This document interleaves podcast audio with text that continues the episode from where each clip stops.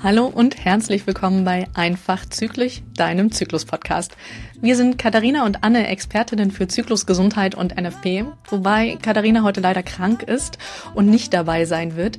Dafür habe ich aber eine Gästin für dich, nämlich Dr. Sandra Weber, Expertin für Darmgesundheit. Und mit ihr spreche ich heute darüber, wieso der Darm eigentlich so ein zentrales Organ auch für deine Zyklusgesundheit ist woran du erkennst, ob dein Darm denn gesund ist oder ob du vielleicht die ein oder andere Baustelle in deiner Darmgesundheit hast und mit welchen Schritten du deinen Darm auch unterstützen kannst, um wieder mittel- und langfristig ins Gleichgewicht zu kommen. Du kennst bestimmt jemanden, für den diese Folge genauso spannend ist wie für uns. Von daher teile sie gerne mit ihr.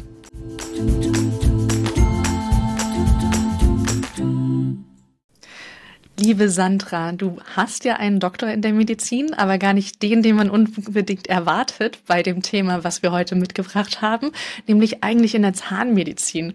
Wie bist du denn bitte schön von Zahnmedizin auf Darmgesundheit gekommen?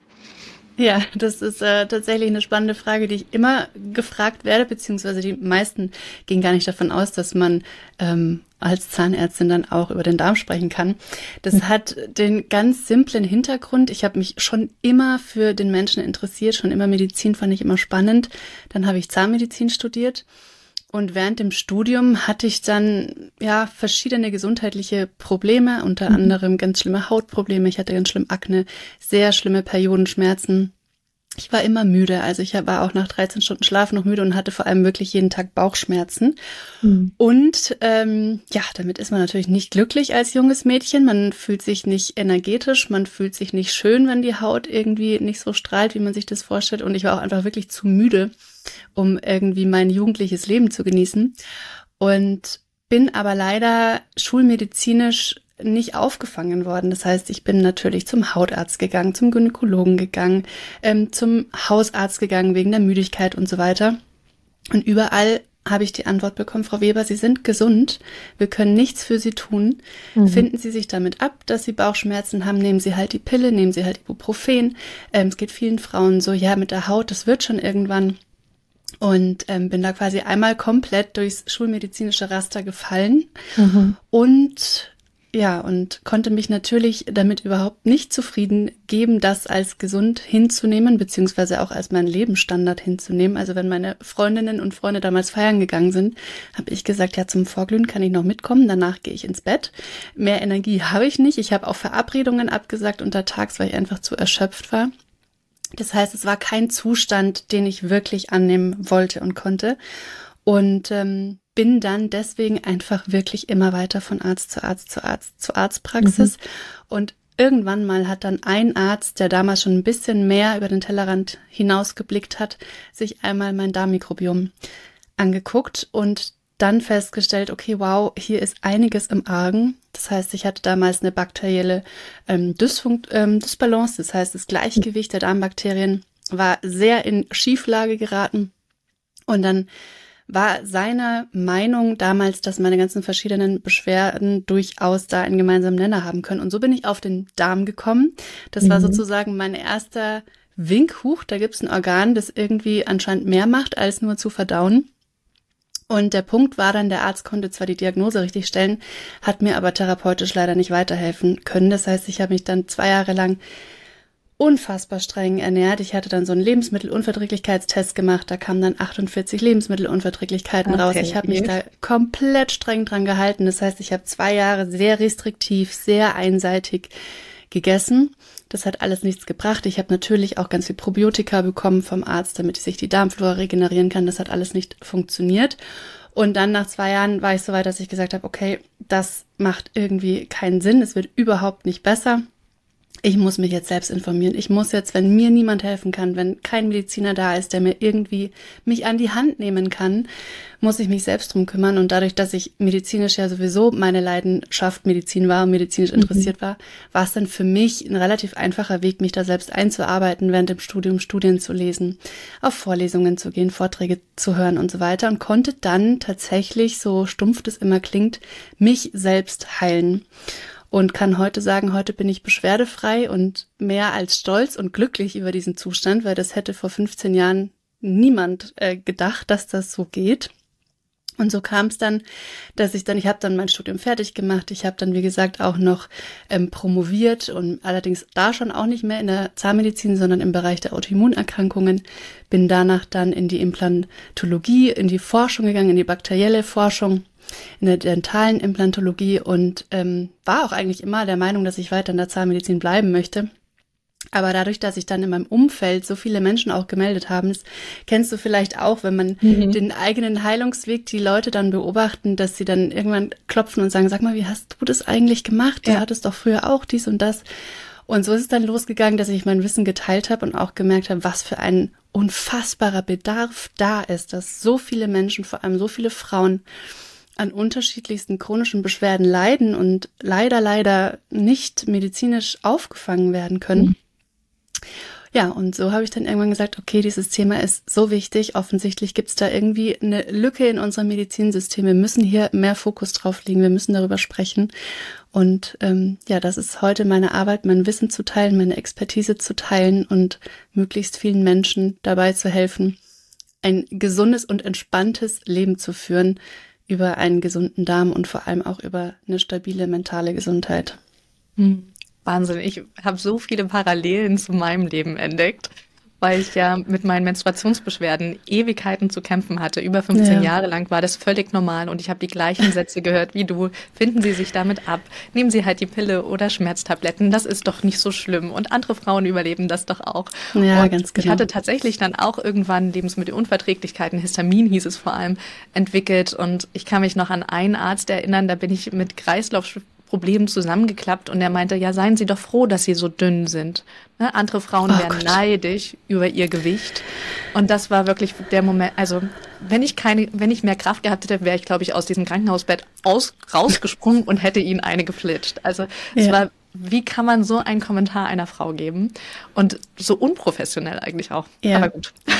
Ja, also ich denke, ich, viele, die in irgendeiner Form an chronischen Beschwerden leiden, sei es jetzt Periodenschmerzen oder Bauchschmerzen oder was auch immer, kennen, glaube ich, genau das, dass man das Gefühl hat, man ist alleine, man für einen selbst, ja. man ist der Exot, man ist das Maßmännchen, für das es keine Lösung gibt. Und im Grunde ja. sind es aber sehr, sehr viele Menschen leider, die davon genau. betroffen sind.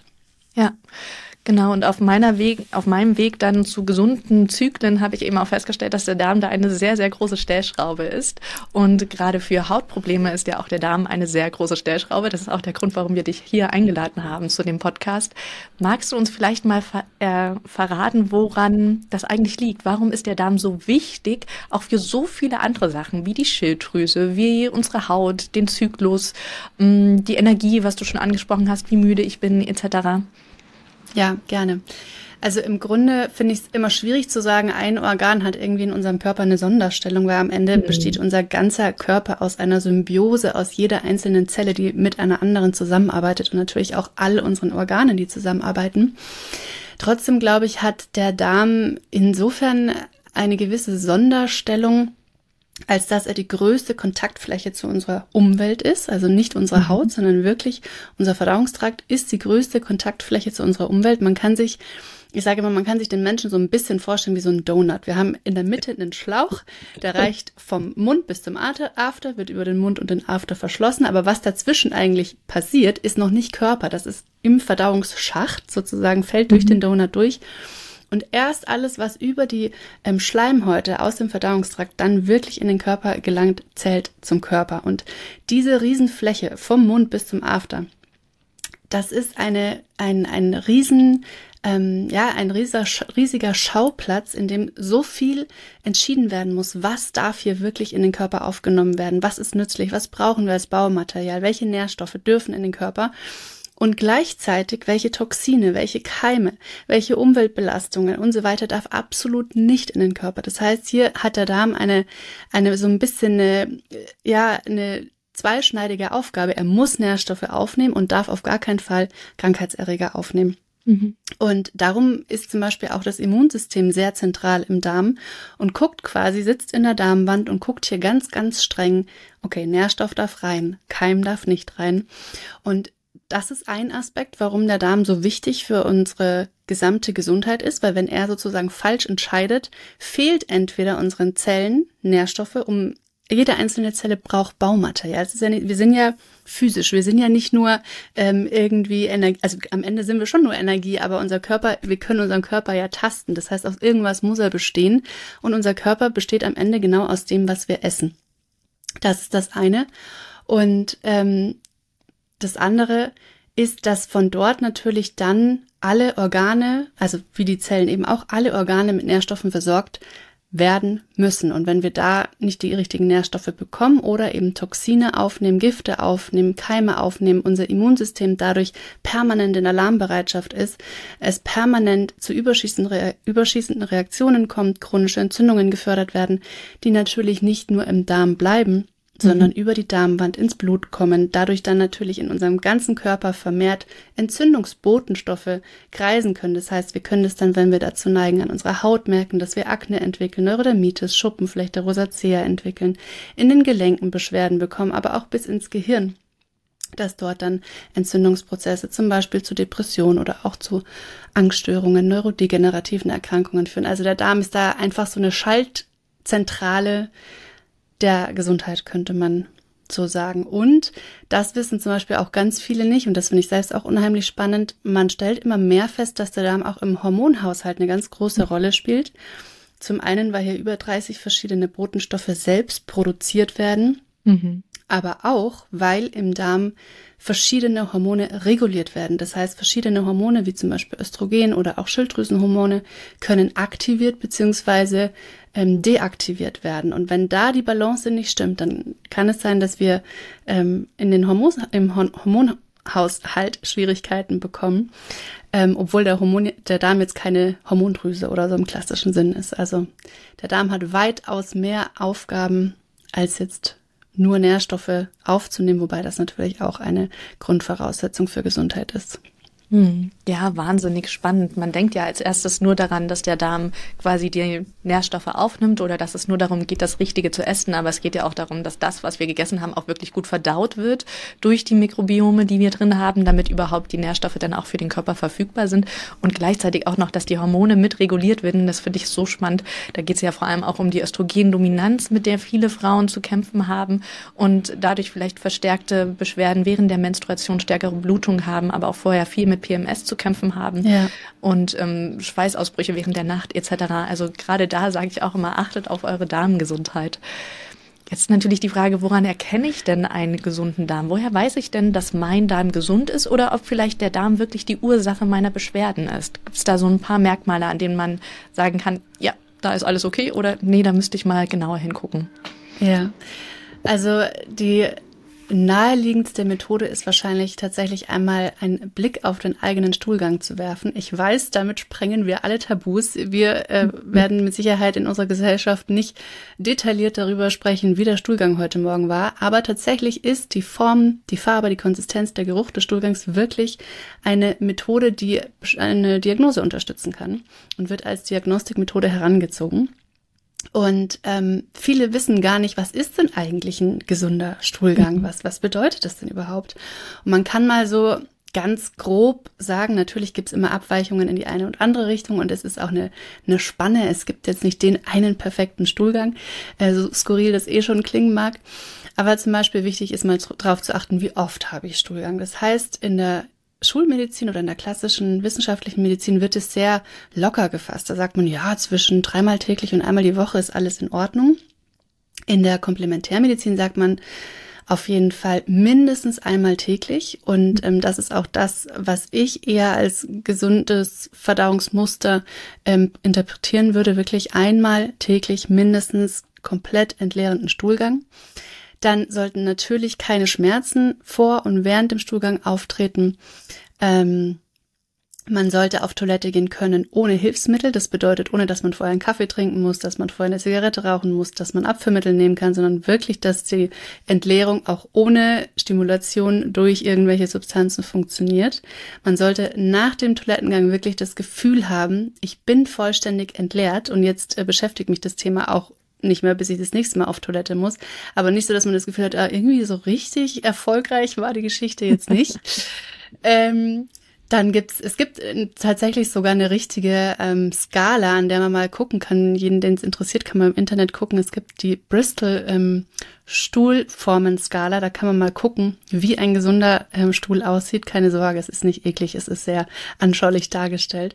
Also zum Beispiel, dass man jetzt auch ähm, nicht ganz kleine, viele harte Köttel hat oder einen sehr breiigen Stuhl hat, sondern wirklich jetzt komme wirklich in die äh, Details, aber mhm. ähm, wie im Comic eine kompakte am Stück ähm, hängende Wurst hat mit glatter Oberfläche und so weiter. Das sind Zeichen, die einem wirklich zeigen können, okay, offensichtlich ist meine Verdauung intakt, beziehungsweise wenn es davon abweicht, wenn man sagt, ich gehe nur einmal die Woche auf Toilette oder siebenmal am Tag und mein Stuhl ist sehr wässrig, dann sind es Anzeichen, dass da ja eventuell eine chronische Verstopfung oder auch chronischer Durchfall vorliegen. Das sind so die, ja, das ist total naheliegend, einmal ähm, den Stuhl zu betrachten. Aber man muss gar nicht unbedingt, wenn man sagt, naja, also den Blick in die Toilette, den möchte ich mir jetzt irgendwie doch ersparen, kann man auch mal einen Bodyscan durchführen und einmal kurz durchgehen, okay, wie sieht meine Hautgesundheit aus? Ist da alles fein? Habe ich da ständig irgendwo Entzündungen in unterschiedlichster Form, sei es jetzt Ekzeme, Akne, Neurodermitis und so weiter? Wie ist mein Energielevel? Fühle ich mich energetisch oder bin ich permanent müde? Bin ich permanent erschöpft? Wie steht's um mein Immunsystem? Bin ich ständig erkältet? Sind meine Nasennebenhöhlen ständig zu? Wie sieht's aus? Dann haben wir natürlich das ganze Thema Hormone. Ist mein Zyklus regelmäßig? Ist mein Zyklus schmerzfrei? Wie steht's um meine Psyche? Bin ich hier stabil? Natürlich hat man mal gute Tage, mal schlechte Tage oder, aber bin ich hier eher in einem konstanten positiven Level? Was passiert hier? Und ähm, auch ganz einfach mal zu prüfen, wie fühle ich mich nach dem Essen? Fühle ich mich da aufgebläht oder bin ich da einfach danach energetisch und ähm, ja, fühle, wie ich Energie habe oder bin ich erschöpft und müde und möchte mich nach dem Essen eigentlich am liebsten hinlegen? Das sind alles Zeichen, die man ganz fernab von dem Blick in die Toilette einmal durchgehen kann. Für die gibt's natürlich alle viele Ursachen, mhm. aber der Darm ist auf jeden Fall ein zentrales Organ, das bei diesen Themen immer mit berücksichtigt werden sollte. Mhm. Ja, super spannend. Und ich glaube auch tatsächlich, das hattest du auch schon angedeutet, dass die Organe alle miteinander zusammenhängen, wie so ein Zahnrad, sage ich immer. Wenn ein ja, Zahnrad absolut. hakt, haken automatisch auch alle anderen. Und meistens geht es nicht darum, sich nur ein einzelnes Organ rauszupicken und sich nur darum zu kümmern, dass es dem besser geht. Also auch bei der Zyklusgesundheit sage ich nicht. Es geht nicht, eigentlich nicht nur um den Zyklus. Wir gucken uns an, dass es eurer Schilddrüse besser geht, dass es dem ja. ähm, Darm besser geht, dass es euren Hormonen insgesamt besser geht, aber vor allem auch, dass es der Psyche besser geht. Ja, absolut. Und ich finde es total spannend. Du bietest ja ein Anti-Stress-Programm an, obwohl du sagst, du bist Expertin für den Darm. Für die ein oder andere ist das vielleicht jetzt, hört das sind noch zwei verschiedene Sachen. Ja. Wie bringst du das überein? Warum ist gerade der Stress für dich so das wichtigste oder zumindest eins der größten ähm, Stellhebel für einen gesunden Darm? Ja. Ähm, ich würde es anders formulieren. Ich betrachte Stress nicht als eins der wichtigen ähm, Puzzleteile auf dem Weg zu einem gesunden Darm, sondern wirklich Stress als grundlegenden Negativfaktor für unsere grundlegende Gesundheit, sei es jetzt mhm hormonelle Beschwerden, sei es chronische Kopfschmerzen, sei es chronische Verdauungsbeschwerden. Stress ist ein Zustand, der für uns überlebensnotwendig ist. Das bedeutet, ohne Stress wäre die Menschheit schon lange ausgestorben. Das bedeutet, unter Stress passiert Folgendes. Unter Stress denkt unser Körper, er ist in Lebensgefahr. Das passiert heute noch ganz genauso wie von vor Tausenden von Jahren. Das heißt, wenn ich in meinem Bett aufwache, Gedankenkarussell habe und Stress, Stress verspüre oder in meinem Bürostuhl sitze und Stress verspüre, weil irgendwie eine komische E-Mail reingekommen ist oder was auch immer, signalisiert es meinem Körper Lebensgefahr. Und was er jetzt macht, und das ist ursprünglich auch absolut sinnvoll, er mobilisiert jegliche Energie, um mich sofort und so schnell wie möglich aus dieser Lebensgefahr herauszubringen. Und leider hat unser Körper so ein bisschen, wie soll ich sagen, hinkt der Zeit etwas hinterher. Stress hat früher bedeutet im Grunde, dass wir entweder kämpfen oder flüchten müssen. Entweder ja. mussten wir vor einem Fressfeind wegrennen oder gegen einen Fressfeind, also sagen wir jetzt mal den Säbelzahntiger, ist immer das klassische Beispiel, kämpfen. Und wie können wir jetzt unser Überleben sichern? Das heißt, wir brauchen ganz, ganz viel Muskelkraft, um kämpfen oder rennen zu können. Und wir brauchen blitzschnelle Entscheidungen, also Konzentration, ein gut durchblutetes Gehirn, um richtig entscheiden zu können, was macht hier Sinn, wegrennen, kämpfen, wohin und so weiter. Und dieser Mechanismus läuft heute noch exakt genauso in unserem Körper ab. Das bedeutet, wenn ich jetzt heute unter Stress bin, weil ich mich mit meiner Freundin gestritten habe, mit meinem Partner, meiner Partnerin gestritten habe, weil irgendwie eine Deadline reingekommen ist oder was weiß ich, reagiert mein Körper immer noch ganz genauso, wie wenn er vor dem Säbelzahntiger wegrennen müsste oder gegen ihn kämpfen müsste. Mhm.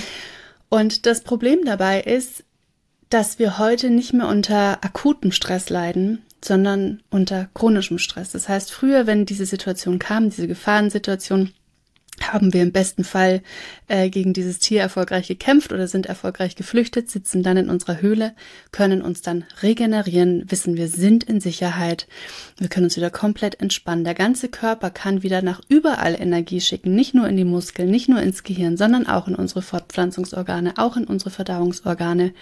Er kann wieder anfangen zu heilen, weil jetzt Energie frei ist, um all die anderen Körperprozesse, die während der Flucht oder dem Kampf nicht relevant sind, ähm, gedrosselt werden, auch die mhm. jetzt wieder richtig zu optimieren. Und ähm, das Problem ist, dass wir eben heute sehr selten noch diese Regenerationsphasen haben und wirklich wieder intensiv in den Entspannungsmodus kommen, in den Heilungsmodus kommen, in den Fortpflanzungs- und Verdauungsmodus kommen. Und das beobachte ich sehr, sehr intensiv eben dann in meiner Arbeit mit Menschen, die an Verdauungsproblemen leiden, die seit Jahren Unverträglichkeiten haben, einen Leaky Gut haben, einen Reizdarm haben, chronisch entzündliche Darmerkrankungen haben, dass da sehr, sehr viel gemacht wird, natürlich auch viel mit Ernährung gemacht hat, die auch, wird, die auch absolut richtig und wichtig ist. Nahrungsergänzungsmittel genommen werden, Probiotika genommen werden und so weiter, aber diese Komponente Stress nirgendswo beachtet wird und auch in keine Therapie inkludiert wird. Mhm. Und die Leute stellen dann immer fest, okay, ich habe die Ernährung verändert, so war es damals bei mir auch. Es ist ein bisschen besser geworden, aber ich komme irgendwie nicht weiter oder ich falle immer wieder dann doch zurück und dann esse ich was und heute vertrage ich es hervorragend, eine Woche später esse ich, ich vertrage es überhaupt nicht, ich kann überhaupt kein Muster entdecken, was ist hier los und da kommt eben das Nervensystem ins Spiel. Solange unser Nervensystem im chronischen Stressmodus läuft, das heißt permanent im Kampf- oder Fluchtmodus läuft, ist unser Körper nicht darauf auf, ausgerichtet zu verdauen. Es wäre sogar fatal, wenn unser Körper unter Stress anfangen würde zu sagen, ach, ich produziere jetzt mal richtig viel Enzyme, ich baller jetzt mal richtig viel Energie in Enzymproduktion. Oder ich ähm, kümmere mich mal komplett um die Fortpflanzungsorgane, da geht jetzt richtig viel Energie rein. Das wäre lebensgefährlich. Das heißt, unser Körper würde da kontraproduktiv reagieren. Das bedeutet, im Grunde reagiert unser Körper komplett richtig, wenn er an Organen, die nicht für Kampf oder Flucht zuständig sind, wo, äh, wozu unsere Verdauungsorgane, Fortpflanzungsorgane nun mal zählen, spart, solange mhm. wir unter Stress sind. Und erst wenn wir in Sicherheit sind, also unserem Nervensystem auch signalisieren, wir sind in Sicherheit, du kannst dich entspannen, sind dann diese Prozesse auch wieder an der Reihe, dürfen in die erste Reihe kommen. Und ja, um die Frage jetzt nicht noch länger auszuweiten, ähm, darum gibt es das Anti-Stress-Programm, um wirklich einfach auch da konsequent ranzugehen, wie kann ich den Körper auf täglicher Ebene in den Entspannungsmodus bringen, obwohl ich einen stressigen Alltag habe, obwohl ich berufstätig bin, obwohl ich eine Familie habe. Denn es ist natürlich super simpel, mal eine Woche in Urlaub zu fahren und dann runterzukommen. Aber das ist ja nicht unser Leben. Unser Alltag sieht ja anders aus. Und mhm. wenn wir dann aus dem Urlaub zurückkehren, dann ist das Stresspensum wieder ganz hoch. Und da geht's genau darum zu lernen, wie kann ich in und mit und trotz meinem verrückten Alltag meinem Körper Sicherheit vermitteln und ihm sagen, du darfst verdauen, du darfst dich fortpflanzen und alle anderen Prozesse anregen, die eben in Entspannung ähm, stattfinden. Mhm, super schön, genau. Ich sage auch immer, den Stress reduzieren, das ist gar nicht so einfach in unserem heutigen Leben. Es geht viel ja, mehr darum absolut. zu gucken, was, wenn ich auf einer, also so eine alte, tümliche Waage quasi habe, wenn ich auf einer Seite ganz viel Stress habe, was kann ich auf der anderen Seite an Entspannung dem gegenüberstellen, damit es immer wieder im Wechsel ist. Und viele Menschen haben ja tatsächlich auch verlernt, zu entspannen. Es fällt ihnen total schwer. Sie brauchen Hilfsmittel wie ähm, Alkohol vielleicht sogar, um überhaupt in das Gefühl von Entspannung zu kommen oder fallen abends einfach nur erschöpft ins Bett und das ist ihre einzige Entspannung, wenn sie dann mal schlafen. Stress ist ja aber auch so ein Schlagwort, auf das manche Menschen schon allergisch reagieren. Und ich habe vor allem das Gefühl, viele wissen gar nicht, was alles den Körper stresst und den Darm damit ja auch mitstresst und den Zyklus mitstresst. Fallen dir so ein paar Beispiele ein im Alltag, ähm, was für uns eigentlich stressig ist, aber was wir gar nicht als Stress unbedingt wahrnehmen? Ja, äh, sehr, sehr gute Frage. Vielen Dank dafür. Stress ist natürlich ganz klassisch das, was jeder von uns kennt. Zeitdruck, Doppelbelastung. Ich muss irgendwie die Kinder wuppen, aber den Job auch. Oder ich habe mich gestritten. Das sind ganz, ganz klassische Stressfaktoren, die, denke ich, mhm. jeder von uns kennt. Oder auch für Studenten oder Schüler. Ich habe irgendwie eine Prüfung und hab, empfinde davor Stress oder im Job eine Abgabe. Stress können aber auch Umweltfaktoren sein, wie eine wahnsinnig laute Baustelle vorm Haus oder Toxine aus der Umwelt. Stress für den Körper bedeutet auch ähm, Nährstoffmangel. Das ist ein ganz klassisches Symptom für Stress, bedeutet Lebensgefahr. Wenn ich nicht meinen Körper mit Nährstoffen versorgen kann, ist das lebensgefährlich. Ähm, das, denke ich, kennen auch noch viele. Aber was auch Stress ist, ist alles, was in unserem Kopf passiert, alles, was auf Emotionsebene passiert. Ja mein innerer Dialog, wie ich mit mir selbst spreche, wie ich denke, meine Weltanschauung, all das löst oder kann, wenn es in eine bestimmte Richtung geht, Stress auslösen.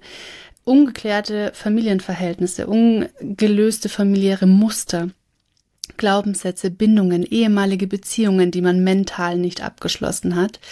Ähm, all das löst in unserem Körper genauso Stress aus wie der Säbelzahntiger. Also wenn ich angenommen einen Konflikt mit meiner Mutter habe und die schon seit 15 Jahren verstorben ist, ich den aber für mich innerlich nie lösen konnte und da immer noch im Vorwurf, in der Trauer, in der Verzweiflung, was auch immer, welche Gefühle da hochkommen können, löst dieser innere Konflikt, den ich da noch mit mir rumtrage, exakt denselben Stress aus, wie wenn ich vom Säbelzahntiger oder vor einem Auto wegspringe die, der hormonelle Kreislauf, die Stresshormone sind exakt dieselben und drum ist äh, meiner Meinung nach zum Beispiel auch diese ganze ähm, Auflösung von Mikrotraumata, von Makrotraumata, also auch einfach das, was wir in unserem Leben er erlebt haben, Erfahrungen, mhm. negative Erfahrungen, so wichtig, diese Dinge wirklich zu lösen, damit unser Körper tatsächlich uns glaubt, dass wir in Sicherheit sind und unser Nervensystem dementsprechend reagieren kann und dann als Folge auf ein entspanntes Nervensystem der ganze Körper,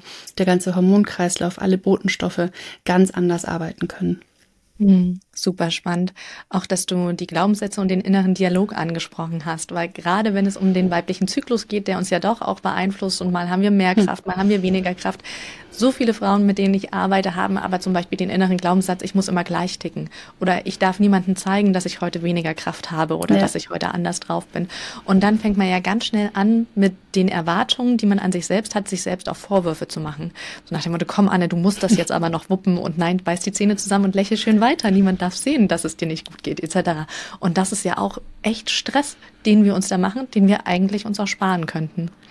Absolut und auch gerade wenn man schon sehr lange eine Leidensgeschichte hat, wenn du sagst, du mhm. hast auch 15 Jahre unter Periodenschmerzen gelitten oder grundsätzlich, wenn man schon länger Symptome wahrnimmt, die einen in dem Alltag, so wie man ihn führen möchte, behindern, passiert es sehr leicht, dass man natürlich in eine gewisse Wut oder eine Aggression ja. gegen den eigenen Körper verfällt, wenn man sagt, warum funktionierst du nicht so wie bei allen anderen? Warum habe ausgerechnet ich dich bekommen sozusagen? Ja. Warum habe ich nicht einen Körper, der einfach funktioniert, der schmerzfrei ist, der verdaut, der menstruiert, ohne irgendwie Probleme zu machen?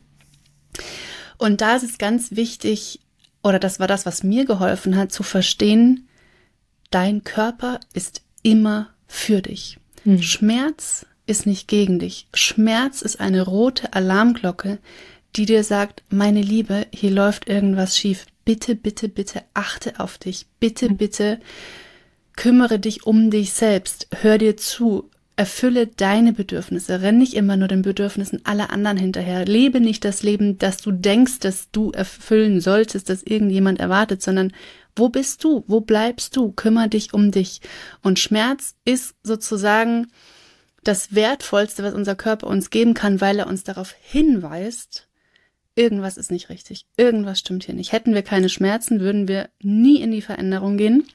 Ja und würden gar nicht merken, dass wir unseren eigenen Körper ausbeuten, dass wir sozusagen immer nur vom Gesundheitskonto Geld abheben und nie einzahlen und irgendwann sind wir da ordentlich in den Miesen, bis der Körper nicht mehr kann.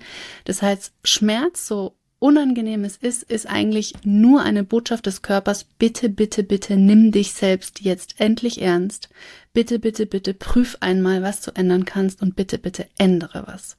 Mhm. Und das ist, denke ich, ein ganz großes, großes Problem in unserer Gesellschaft, weil wir lernen zum einen, unangenehme Gefühle sind schlecht. Wir lernen von Anfang an, unangenehme Gefühle zu unterdrücken.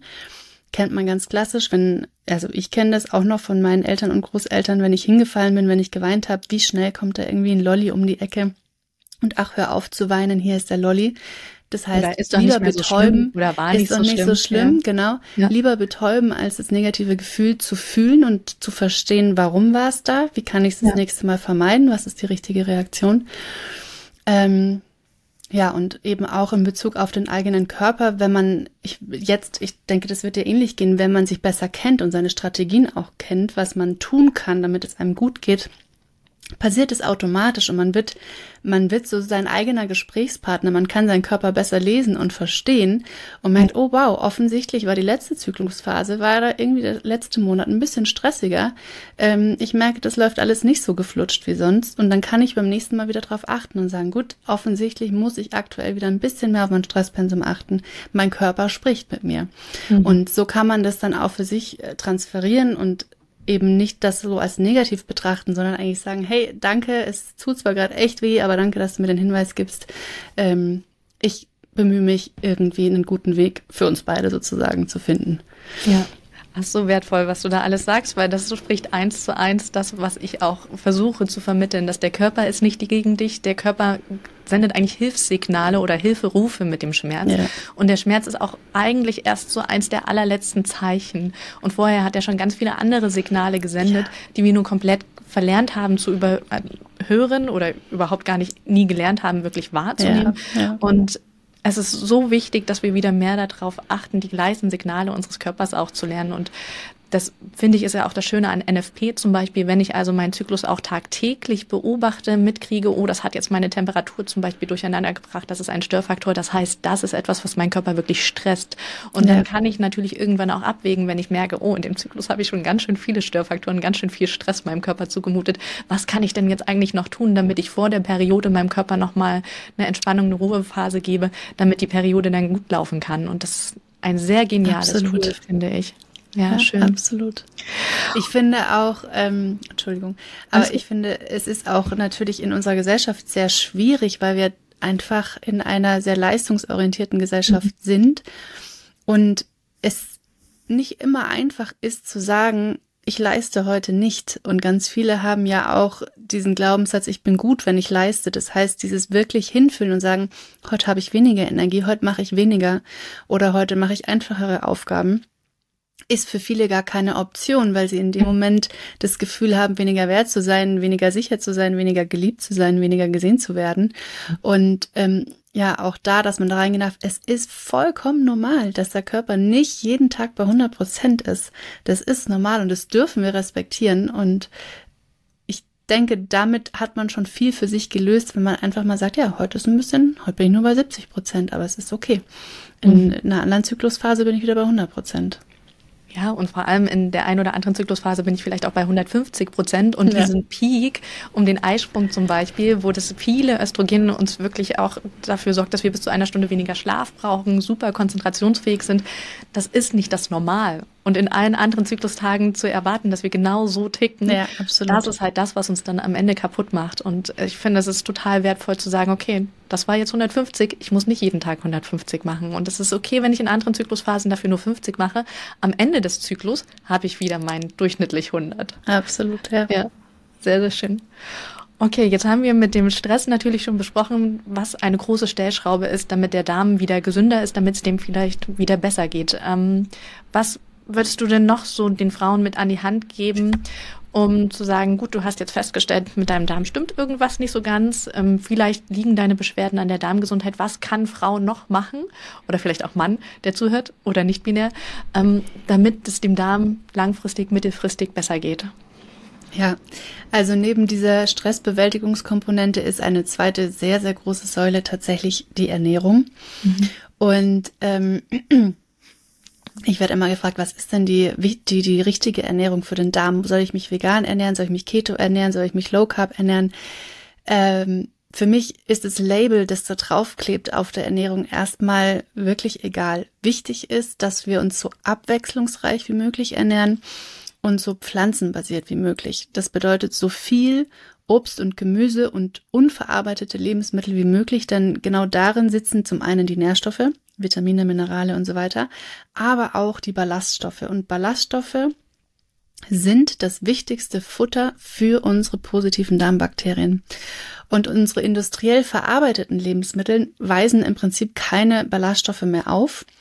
Ähm, merkt man zum Beispiel auch, habe ich erst kürzlich eine interessante Studie drüber gelesen, dass zum Beispiel, jetzt kommen wir wieder zum Blick in die Toilette, ähm, ähm, Naturvölker einen viel voluminöseren Stuhlgang haben als wir, weil wir durch unsere ballaststoffarme industrielle Ernährung im Prinzip gar nichts mehr haben, was wir wirklich ausscheiden, wohingegen Naturvölker, die sehr, sehr viele Fasern essen, dann auch wirklich gut ihren Darm durchputzen können aufgrund dieser ähm, mhm. Bakterien mhm. und dann auch ein einfach viel größeres Stuhlvolumen haben. Aber nur so viel dazu am Rande. ähm, aber das Problem bei der industriellen Ernährung ist auch, ähm, dass da so viel Antinährstoffe enthalten sind. Also wir haben so viel Konservierungsstoffe, so viel Farbstoffe, so viel Aromen, die alle nicht für Verdauung gemacht wurden, nicht für Verdauung da sind, sondern die sind nur dafür da, dass dieses Produkt länger haltbar ist, eine schönere Farbe hat, einen besseren Duft hat, eine bessere ähm, Konsistenz hat, mit dem unser Körper aber gar nicht umgehen kann. Und man kann sich vorstellen, Konservierungsstoffe sind dafür da, ein Lebensmittel davor zu schützen, dass es bakteriell zersetzt wird. Ja, was wollen wir denn in der Verdauung? Wir wollen es natürlich durch das mechanische Kauen, durch unsere Enzyme, aber auch durch unsere Bakterien zersetzen. Mhm. Das heißt, es macht überhaupt gar keinen Sinn, was wir da in den Regalen finden. Drum immer das Wichtigste so naturbelassen und so frisch wie möglich. Und damit kommt natürlich einher, dass man im optimalsten Fall so viel wie möglich selbst kocht. Ähm, was für den einen oder anderen am Anfang schwierig sein kann, herausfordernd sein kann, war für mich auch eine Riesenherausforderung. Aber das kann man lernen. Und wenn man dann schnelle Besserungen wahrnimmt, kann man da auch einen Gefallen dran finden oder sogar Freude dran finden. Mhm.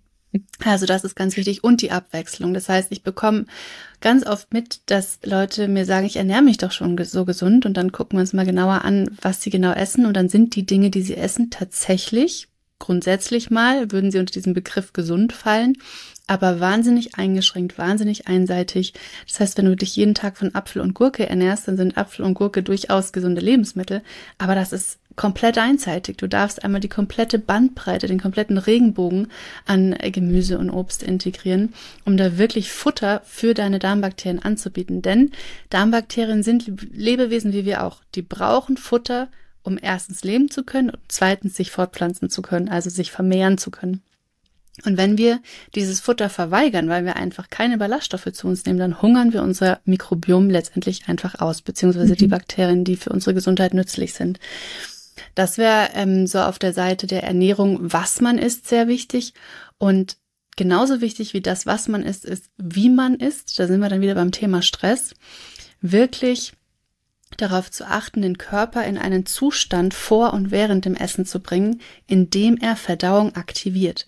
Wenn ich unter Stress bin, dann kann ich noch so gesund essen, wie ich möchte, also so gesunde Lebensmittel essen, wie ich möchte. Mein Körper ist gerade nicht darauf ausgerichtet zu verdauen. Das heißt, ich darf vor und während dem Essen mich in einen Zustand bringen, in dem mein Parasympathikus aktiv ist, also mein Entspannungs- und Verdauungsnervensystem aktiv ist. Das ist ganz, ganz wichtig. Das ist genauso wichtig wie das Was-Essen. Ja. Dazu kommt dann auch gut zu kauen, gut zu schmecken, weil das sind alles ähm, Dinge, die uns die äh, Verdauung erleichtern, die unserem Gehirn die richtigen Signale geben, welche Nährstoffe kommen da, welche Enzyme brauchen wir jetzt und so weiter. Also was esse ich, wie esse ich, wäre noch wichtig für Mann und Frau, für einen gesunden Darm, für alle Menschen. Ähm, Stressbewältigung hatten wir schon und dann gibt's noch zwei, ähm, also ich sage immer, es sind die vier Säulen, Stressbewältigung, Ernährung, Bewegung und Schlaf. Und bei Bewegung ist es auch einfach ganz klar zu sagen, die meisten von uns bewegen sich zu wenig, beziehungsweise wenn sie sich dann bewegen, passiert es manchmal, dass sie sich dann schlagartig völlig überlasten.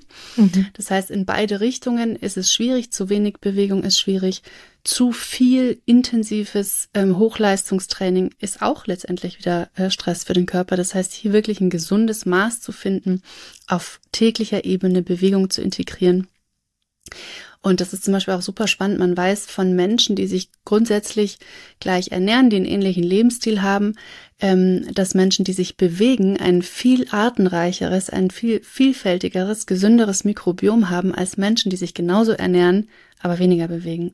Man weiß zwar noch nicht so genau, warum, das ist noch nicht klar, aber das konnte äh, per Studie nachgewiesen werden und das denke ich mir ist auch eine Wahnsinnschance zu sagen, okay, wenn ich mich 15 Minuten, 20 Minuten am Tag bewege, das muss kein High-Intensity-Workout sein, das kann auch eine Runde Yoga spazieren gehen, Fahrrad fahren, was weiß ich sein, ähm, unterstütze ich mein Mikrobiom und damit ganz, ganz viele Prozesse in meinem Körper. Und zu guter Letzt natürlich der Schlaf. Der Schlaf, das äh, hat jetzt nichts nur mit der Darmgesundheit zu tun, sondern für unseren gesamten Körper ist letztendlich wie ein, ein Boxenstopp für unseren Körper, in dem einmal alle Prozesse überarbeitet werden können, in dem alles kontrolliert werden kann, ob irgendwas repariert werden muss, ob irgendwas geheilt werden muss. Und das ist ganz normal. Unsere Zellen sind jeden Tag für uns 24-7 in Gebrauch. Das heißt, da darf auch mal was kaputt gehen. Unser Körper ist anders als Maschinen darauf ausgerichtet, das selbst zu erkennen und zu heilen, zu regenerieren. Das heißt, heilen ist etwas, das ist das Natürlichste der Welt.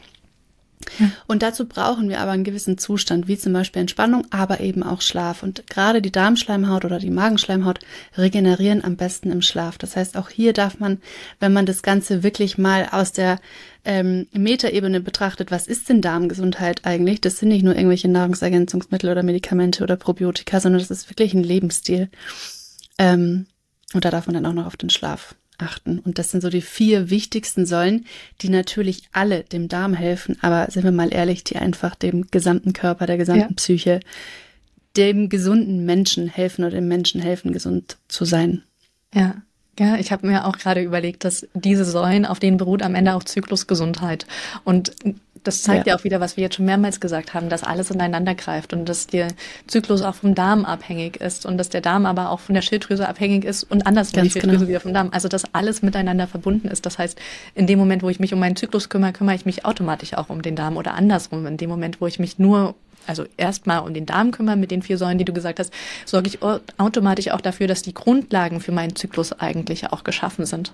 Ja. Auf jeden Fall. Ich glaube, das ist zum Beispiel auch eine Schwierigkeit in der Art und Weise, wie wir im Westen derzeit Medizin äh, verstehen, mhm. ähm, dass der Körper oder die Beschwerden sehr isoliert betrachtet werden und der Körper, so ein ja. bisschen der Blick für den ganzen Körper verloren geht und man dann an isolierten Stellen rumschraubt und rumdoktert und aber das große Ganze aus dem Blick verloren hat. Und das ist, denke ich, bei egal welchen Beschwerden, sei es körperlich oder mental, immer wichtig, den, den Menschen als Gesamtsystem, als als, wie du es vorhin schon gesagt hast, als Uhrwerk, wo ein Zahnrad in das andere greift, zu betrachten. Und auch wenn wir jetzt sagen, okay, ich habe aktuell nur Verdauungsprobleme oder ich habe aktuell nur Zyklusbeschwerden, dass man trotzdem dran denkt, der Körper ist wie die ganze Zeit im Austarieren in Balance. Und wenn ich Zyklusbeschwerden habe, heißt es nicht, dass jetzt, keine Ahnung, nur meine Hormone nicht funktionieren, sondern der ganze Körper irgendwie nicht in Balance ist.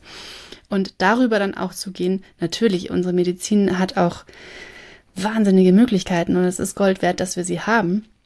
Ohne Frage, aber zu alledem, was wir auf einem Rezept bekommen oder von medizinischer Seite machen können, zusätzlich wirklich da diesen, diesen kompakten Blick einmal auf den Lebensstil zu richten. Was kann ich denn alles machen, um meinem Körper zu helfen, wieder in Balance zu kommen? Hm. Und im zweiten Schritt vielleicht gar nicht erstmal aus dem Balance rauszugeraten. Also dann auch präventiv natürlich genauso. Ja. Genau, ich sage ja. ja. auch immer ganz gerne, ich habe so ein Drei-Stufen-System für Zyklusgesundheit als erstes finden, was bei dir wirklich Linderung schafft, damit du dich dann auch wohler fühlst und mitkriegst, du hast Einfluss und mit der Motivation dann als zweites zu gucken, was kann ich präventiv tun und Auf dann daraus zu ziehen, was sind dann eigentlich die Routinen, die mir tagtäglich helfen, damit es nicht mehr so viel Aufwand ist wie ganz am Anfang, wenn ich erstmal beginne, mich mit dem Thema auseinanderzusetzen. Und das wäre tatsächlich jetzt auch noch meine letzte Frage an dich nachdem du jetzt schon einige Jahre beschwerdefrei bist, was machst du denn so im tagtäglichen hm. Leben, damit dein Darm auch weiterhin gut geht? Also hast du so ein paar Tipps und Tricks oder so ein paar Hacks, von denen du sagst, da muss ich mich drum kümmern und alles andere brauche ich inzwischen eigentlich gar nicht mehr? Ja, das ist spannend, weil wenn man den Lebensstil erstmal verändert hat, kommt einem das, was einem am Anfang so wahnsinnig herausgefordert hat und irgendwie fast unmöglich vorgekommen ist, so normal vor, dass ich mir erstmal überlegen muss, ja, was mache ich denn eigentlich? ähm, aber was ich gemacht habe, ist natürlich meine Ernährung einmal wirklich komplett verändert. Das heißt, ich bin umgestiegen auf sehr viel selber kochen, auf sehr, sehr viel Obst, sehr, sehr viel Gemüse vor allem sehr viele pflanzliche Produkte. Das ist so das eine und das ist, denke ich, auch das Offensichtlichste, ähm, wo man leicht anfangen kann. Und das zweite, was für mich noch einen größeren Stellenwert hat, ist tatsächlich meine mentale Gesundheit. Also mein Nervensystem auf täglicher Ebene ganz bewusst und fokussiert aus diesem Kampf- oder Fluchtmodus rauszunehmen, um meinem Körper die Chance zu geben, in den Parasympathikus zu kommen, in den Heilungsmodus, in den Verdauungsmodus, in den Fortpflanzungsmodus zu kommen. Und da habe ich für mich persönlich während dem Studium schon tatsächlich ähm, eine Routine entwickelt, die dauert zehn Minuten. Die Vagusnerv-Routine. Der Vagusnerv ist der wichtigste Nerv des Parasympathikus. Der Parasympathikus ist der Nervenanteil, der für Entspannung und Verdauung zuständig ist. Und ja. die mache ich jeden Tag. Die mache ich jeden Morgen. Die mache ich jetzt seit meinem Studium jeden Morgen beziehungsweise jeden Abend. Das variiert, je nachdem. Manchmal fühlt sich äh, morgens oder abends besser an. Und das hilft mir enorm, um meinem Körper die überhaupt die Möglichkeit zu geben, verdauen zu können. Und ähm, das sind so meine Basics, also die Ernährung und die ganz gezielte, bewusste Stressreduktion. Und viele denken immer, ja, ich habe keine Zeit, eine Stunde zu meditieren oder eine Stunde ins Yoga zu gehen oder was auch immer. Darum geht's nicht. Es geht um die ganz kleinen Veränderungen diese drei Minuten, wo du dich hinsetzt und dir ganz kurz für eine Atemübung gönnst oder was auch immer dein Tool ist. Es ist ja nicht für alle gleich. Oder eben meine zehn Minuten für meine Vagusübungen. Ähm, das sind meine Routinen und klar, auch meine Bewegung hat sich verändert. Ich habe früher sehr viel leistungsorientiert Sport gemacht und wenn ich nicht geschwitzt habe, war es kein anständiges Workout und so weiter. Und heute gehe ich das viel liebevoller an und viel respektvoller mit meinem Körper, dass ich merke, okay, mein Energiepensum ist heute nicht so hoch, vielleicht gehe ich einfach nur spazieren. Oder heute habe ich richtig Power, jetzt darf es mal irgendwie eine volle Stunde richtig Vollgas sein. Da sensibler auf mich zu hören und mich nicht durch irgendwelche äußeren Vorgaben, durch irgendwelche äußeren Programme, Trainingspläne oder sowas zu jagen, sondern wirklich zu schauen, was brauche ich gerade, aber trotzdem darauf zu achten, dass, ich meine, ich arbeite auch sehr viel im Sitzen, dass ich jeden Tag meine Bewegung in irgendeiner Art und Weise habe und wenn es am Ende des Tages nur 15 Minuten waren, aber das ist so, wie sich mein Lebensstil über die Jahre verändert hat. Und ähm, da kann ich nur jeden und jede ermutigen. Am Anfang sind diese Veränderungen so, so Weltveränderungen. Ich weiß, als mhm. ich angefangen habe, mich zum Beispiel am Anfang sehr streng glutenfrei zu ernähren, habe ich gedacht, ich muss verhungern. Was kann man denn in Deutschland ohne Gluten essen? Heute ernähre ich mich immer noch sehr glutenarm und ich weiß, also ich überlege gar nicht mehr, ähm, was ich kochen soll oder nicht, sondern im Gegenteil, ich würde mir überlegen, hey, was müsst, was, was habe ich denn früher gegessen? Das heißt, Gewohnheiten, so schwierig mhm. sie am Anfang sind, umso erleichternd sind sie dann, weil es dann einfach der neue, das neue Normal wird. Also mein, das, was für mich vor 15 Jahren eine Riesenherausforderung war, mich täglich zu entspannen, mich gesünder zu ernähren, ist heute mein Normal und ich hinterfrage es nicht. Es ist so wie ich morgens aufstehe, ins Bad gehe, Zähne putze und dusche, das hinterfrage ich nicht mehr. Und genauso ist der restliche Lebensstil inzwischen auch. Und da, wenn man gerade anfängt, umzustellen, nicht zu verzweifeln und zu denken, das bleibt jetzt mein Leben lang so anstrengend, sondern die Gewohnheiten etablieren sich und irgendwann ist es dann auch dein neues Normal, dein gesunder Lebensstil. Ja, Ah, wunderschön. Ich fand am schönsten, glaube ich, den Satz, weil es mir ähm, auch immer so eine Herzensangelegenheit ist, dieses Respekt und Wohlwollend mit dir selbst. Und das ist es ja am Ende auch. Wir wollen unseren Körper nicht kaputt wirtschaften. Wir wollen nicht sagen, das ist ein Verbrauchsgegenstand, den wir irgendwann wegschmeißen und austauschen können, sondern der Körper ist das, was uns am längsten begleitet für den Rest unseres Lebens immer und überall hin und der uns ja auch das Leben möglich macht, so wie wir das Leben leben. Und es darf wirklich eine respektvolle, liebevolle Beziehung Beziehung sein. Wenn der Körper mir Kraft schenkt, dann darf ich auch gucken, was kann ich dem Körper geben, damit er seine Akkus wieder aufladen darf. Und auf dem Weg dahin auch gerne mit Geduld und ja, mit ganz viel Selbstliebe dahin gehen. Ach, schön. Ja, wunderschön. Absolut. Richtig schön. Ich danke dir ganz herzlich für dieses Interview. Wenn jetzt die ein oder andere sagt, sie möchte noch mit dir mehr zusammenarbeiten, mehr von dir wissen, wo kann sie hingehen, was kann sie machen? Ähm, man findet äh, aktuell am meisten Informationen auf Instagram, da heiße ich dr.sandra.weber, also dr.sandra.weber. Da findet man ganz viel Informationen und dann gibt es auch die Möglichkeit, ähm, einmal im Monat ein kostenloses äh, Magazin, Online-Magazin von mir zu lesen, in dem es immer ganz, ganz viele Infos rund um Darmgesundheit und mentale Gesundheit gibt. Das nennt sich das Exklusivmagazin. Ähm, da kann man sich auch gerne dazu anmelden, kostet einmal, äh, kommt einmal im Monat kostenlos. Und ansonsten natürlich jeder, der Lust hat und sagt, ah, dieses Thema Stress, vielleicht ist es aktuell meine Baustelle oder das darf dieses Jahr ein bisschen intensiver bearbeitet werden, ist natürlich auch immer herzlich eingeladen, mit in das Anti-Stress-Programm zu kommen. Und grundsätzlich freue ich mich immer, wenn ich Nachrichten bekomme. Und ähm, ja, freue mich da immer auf den Austausch und die Erfahrungen die die Menschen grundsätzlich so haben. Super, vielen Dank. Die Links setzen wir natürlich auch alle in die Show Notes, dass die Zuhörenden die auch auf jeden Fall finden. Ich danke dir ganz herzlich. Ganz lieben Dank. Was konntest du jetzt aus der heutigen Folge mitnehmen?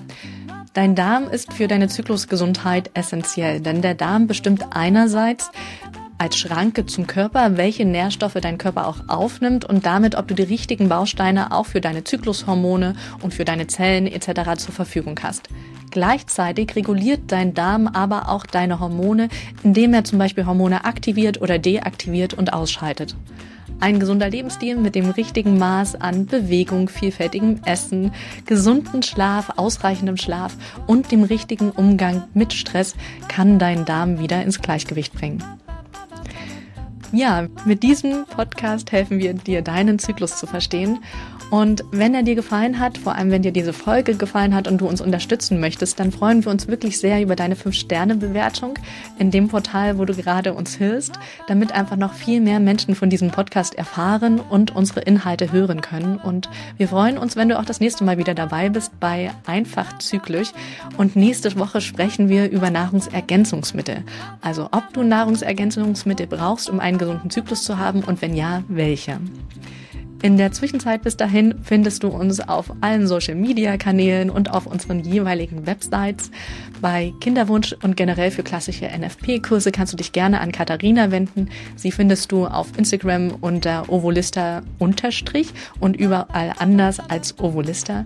Und wenn du vor allem mit Zyklusbeschwerden wie PMS, Menstruationsbeschwerden, Riegeschmerzen, Stimmungsschwankungen etc. zu kämpfen hast, dann kannst du dich gerne an mich wenden. Mich findest du überall unter dem Namen Fraulichkeit. Alle Links findest du natürlich auch in den Show Notes, auch zu unserer Gästin von heute. Und wenn du Themenwünsche hast, dann freuen wir uns total über deine E-Mail und deine Anmerkungen an einfachzyklisch at gmail.com. Bis dahin.